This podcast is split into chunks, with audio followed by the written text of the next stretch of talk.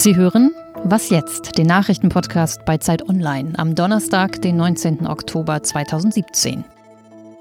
Das starke Wahlergebnis der AfD in Sachsen hat Folgen. Sachsens Regierungschef Stanislav Tillich von der CDU hat seinen Rücktritt angekündigt und als Nachfolger den CDU-Generalsekretär Michael Kretschmer vorgeschlagen. 27 Jahre war die CDU an der Regierung in Sachsen. Bei der Bundestagswahl im September ist sie dann von der AfD als stärkste Kraft abgelöst worden. Gestern sind auch die Sondierungsgespräche für eine mögliche Jamaika-Koalition auf Bundesebene gestartet. Die Union hat sich zunächst mit der FDP und den Grünen getroffen und dabei ging es lediglich um ein erstes Kennenlernen. Heute kommen dann FDP und Grüne zusammen. Was das Interessante an dieser Zusammenstellung ist, dazu gleich mehr im Gespräch mit Fabian Fedal, Politikredakteur hier bei Zeit Online. Redaktionsschluss für diesen Podcast war 5 Uhr. Ich bin Wiebke Nauhauser. In Brüssel treffen sich ab heute die EU-Staatschefs. Das machen die so. Mehrfach im Jahr, ungefähr viermal, um sich zu besprechen, um über Probleme zu diskutieren, um Kompromisse zu finden und so ein wenig die Richtung vorzugeben. Dieses Treffen ist aber ein besonderes. Oder kann es zumindest werden. Darüber reden wir gleich mit Steffen Dobbert aus dem Politikressort hier bei Zeit Online. Und wohin soll es mit Deutschland gehen? Der Wähler hat sich da was zusammengewählt, heißt es so schön. Jamaika soll es sein. Okay, wir versuchen es. Die Sondierungsgespräche sind gestern gestartet und heute treffen sich FDP und Grüne, die beiden Kleinen also. Die Frage ist, und zwar an Zeit Online Politikredakteur Fabian Fedal, wie läuft es zwischen den beiden Juniorpartnern? Also ich glaube, zuerst mal, dass die beiden durchaus eine Rolle spielen werden. Die gehen auf jeden Fall mit sehr dezidierten Inhalten rein, im Gegensatz zur Union, die relativ vage Vorstellungen hat. Ähm, bei FDP und Grünen geht's aber auch dadurch, dass die solche dezidierten Vorstellungen haben, auch oft aneinander. Also das passt dann nicht zusammen und die haben beide ein Zehn-Punkte-Programm veröffentlicht davor, was die zehn wichtigsten Forderungen sein werden. Da geht es um ein Einwanderungsgesetz zum Beispiel. Das möchte jede Partei in diesen, äh, es möchte vor allem FDP und Grüne. Da geht es um die Erhöhung der Ausgaben für Bildung. Möchte auch jeder. Da geht es um den Polizeiausbau, der auch bei den Grünen im Programm steht. Und da geht es um den Digitalausbau. Damit hat, glaube ich, niemand äh, von beiden ein Problem. Es bleiben allerdings einige Uneinigkeiten und das ist vor allem in der Flüchtlingspolitik, in der Europapolitik und in der Umweltpolitik. Aber Klimaschutz wollen schon beide. Also der Klimawandel äh, oder beziehungsweise Klimaschutz ist ein äh, sehr weit dehnbares Wort und äh, beide können sich zum Klimaschutz bekennen, ohne dasselbe zu meinen. Ähm, die Grünen kommen mit fixen Ausstiegsdaten, das ist denen ganz wichtig. Da geht es darum, 2050 die Energiewende fertig zu haben, 2030 die Verkehrswende 2020 Ausstieg aus der Massentierhaltung, wo es auch um Umweltfragen teilweise geht und sofort der Ausstieg von den zehn schmutzigsten Kohlekraftwerken.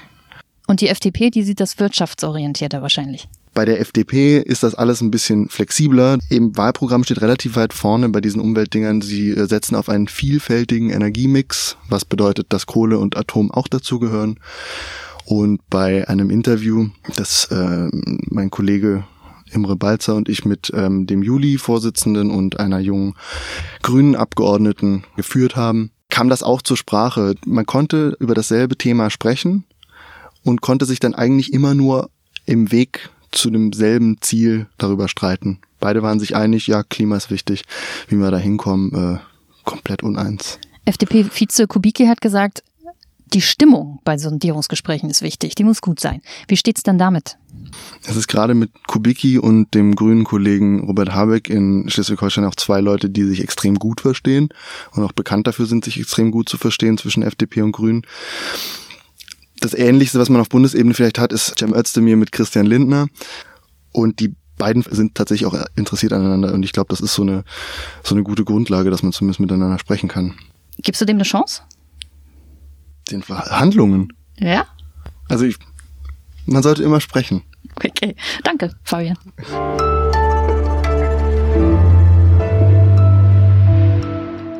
Und sonst so? Ja, in der Fußball-Europa League nicht so gut. Wir, also damit meine ich Hoffenheim, Hertha BSC und der 1. FC Köln, sind noch in der Gruppenphase und jetzt schon ganz hinten.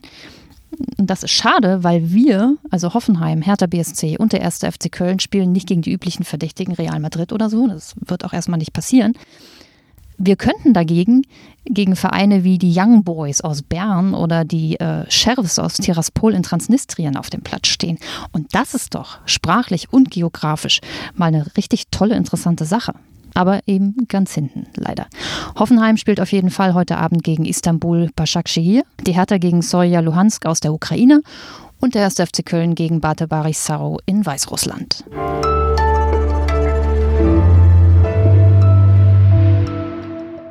Gipfel von EU-Staatschefs sind ja oft was für Liebhaber. Der, der heute beginnt, hat es aber in sich. Steffen Dobbert ist Politikredakteur und Europaexperte hier bei Zeit Online. Jetzt bei uns mit äh, ganz aufregenden Aussichten für Europa tatsächlich.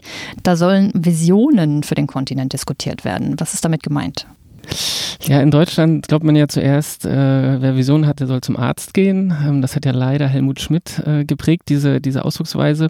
Ähm, tatsächlich ist es so, dass das Wort nicht unangebracht ist, weil äh, der französische Präsident dabei ist. Also unter den 28 Staats- und Regierungschefs ist der französische äh, Emmanuel Macron und der will dort mit den anderen über seine Pläne reden, wie er die, die EU umbauen will. Und das ist schon ziemlich besonders, weil der ähm, zwei Reden jetzt gegeben hat, wo er sich äh, mal drastisch geäußert hat, ähm, dass die EU nicht mehr akzeptiert ist, so wie sie ist, dass er wirklich große Veränderungen wagen will und ähm, die EU ist halt ähm, nicht die Show des Emmanuel Macron, sondern die besteht halt noch aus 28, bald aus 27 Mitgliedstaaten ähm, und er muss die anderen halt davon überzeugen und das wird er versuchen bei dem Gipfel in Brüssel zu machen.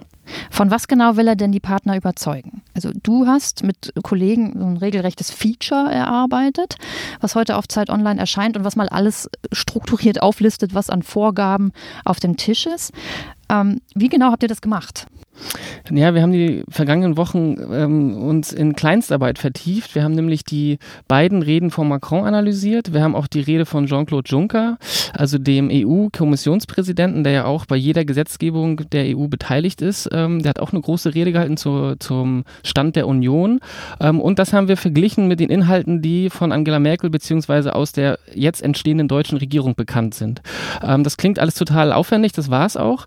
Wir haben dann versucht, all diese Inhalte, also wenn es darum geht, ähm, wie lebt man heutzutage, was betrifft den Bereich Arbeit, welche Politik, also ein Mindestlohn zum Beispiel ähm, oder eine europäische Arbeitslosenversicherung, wenn es darum geht, ähm, wie verteidigt man sich in Europa, also das Thema Verteidigung. Wir haben versucht, also diese ganzen großen Reformpläne auf lebensnahe Bereiche runterzubrechen und haben daraus eine Übersicht gemacht, äh, aus der man sieht, wo es hingehen könnte, wenn Macron sich durchsetzt und Merkel ihn unterstützt.